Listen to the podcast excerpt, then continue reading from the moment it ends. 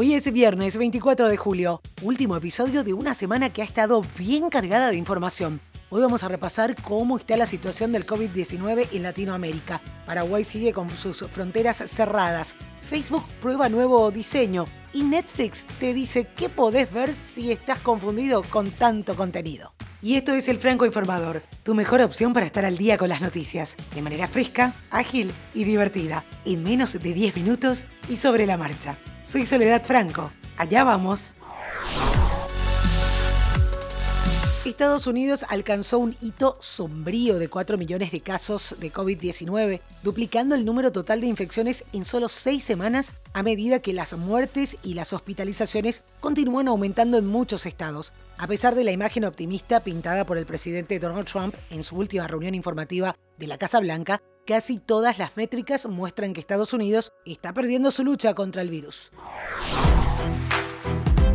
Brasil reportó 59.961 nuevos contagios del virus y 1.311 muertes por la enfermedad en la última jornada, según el reporte del Consejo Nacional de Secretarios de Salud. Con esta última actualización, la cantidad de infectados por COVID-19 supera los 2.200.000, con un acumulado de 84.082 decesos. El Ministerio de Salud argentino informó este jueves que aumentaron las zonas con transmisión comunitaria de COVID-19 y en las últimas horas se extendió hacia la turística ciudad de Bariloche, junto a las regiones del Gran Mendoza y Gran Rosario. A nivel país, las autoridades sanitarias señalan que se sumaron 5.782 nuevos casos y 111 fallecidos, acumulando así un total de 2.617 decesos. Haciendo un recuento, la lista de los primeros 10 países con más infectados se compone de la siguiente manera. Estados Unidos, que supera los 4 millones, Brasil, con más de 2.200.000, India está en tercer lugar, seguida por Rusia, República de Sudáfrica, Perú, México, Chile, España y Reino Unido.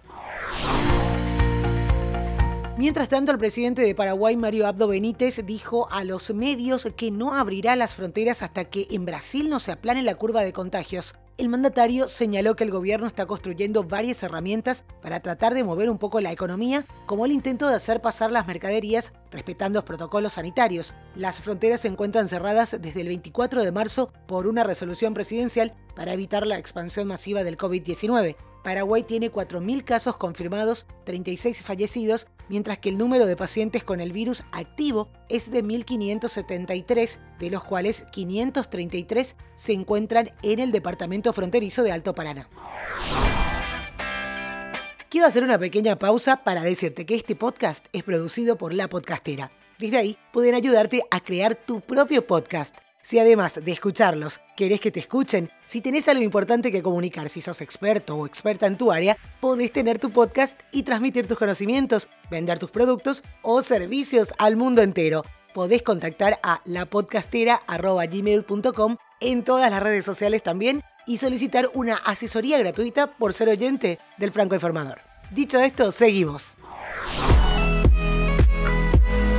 Cambiamos de tema. Facebook está probando un nuevo diseño para sus páginas y entre los cambios más destacados está la eliminación del botón Me gusta. Según reportó TechCrunch, el rediseño también facilita la administración de páginas. Pretenden simplificar el uso y navegación de las páginas y ya está disponible para un pequeño porcentaje de figuras públicas. La red social también eliminó los me gusta, así como el botón de me gusta, aunque conservó el botón de seguir y continuará mostrando el número de seguidores.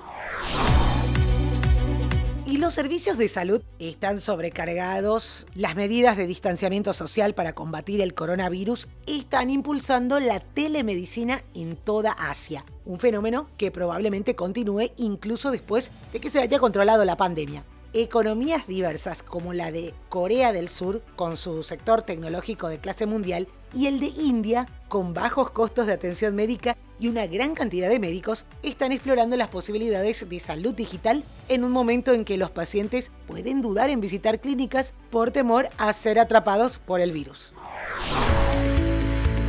China lanzó este jueves una importante misión a Marte llamada Tianwen 1, en lo que espera se convierta en su primer aterrizaje exitoso en el planeta rojo es la primera misión de China en solitario a Marte después de un intento anterior con Rusia que fue fallido. Mientras tanto, Estados Unidos se está preparando para el lanzamiento del Mars Perseverance Rover de la NASA, que está programado para el 30 de julio.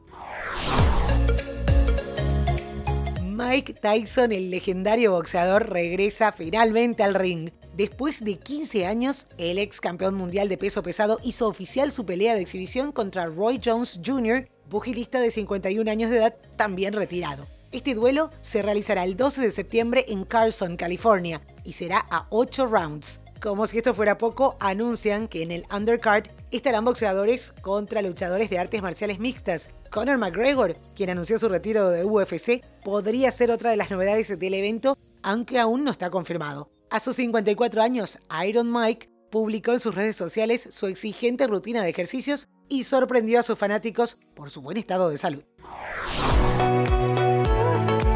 Nos pasa a todos que nos disponemos a ver Netflix, preparamos todo, nos acomodamos y nos pasamos los próximos minutos dando vueltas en la plataforma sin saber qué mirar. Por eso, desde la aplicación, decidieron crear una función que al menos nos da un pantallazo general y nos permite decidir más rápido. Bajo el nombre Reproduce algo, inmediatamente la aplicación nos muestra contenido aleatorio como una especie de zapping. Si bien la herramienta se encuentra en una etapa de prueba y no todos los usuarios pueden acceder a ella, desde la empresa afirman que está dando resultados positivos, por lo que es probable la amplíen a todos sus clientes.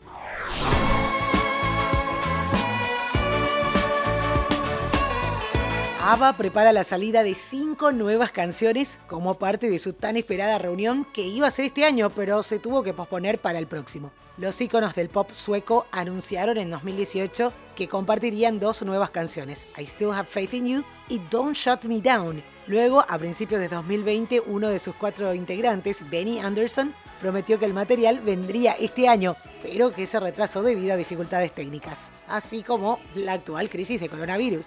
Y mientras los esperamos, y a pesar de haberse separado hace 38 años, escuchamos a ABBA, que sigue siendo uno de los mejores grupos de pop de la historia.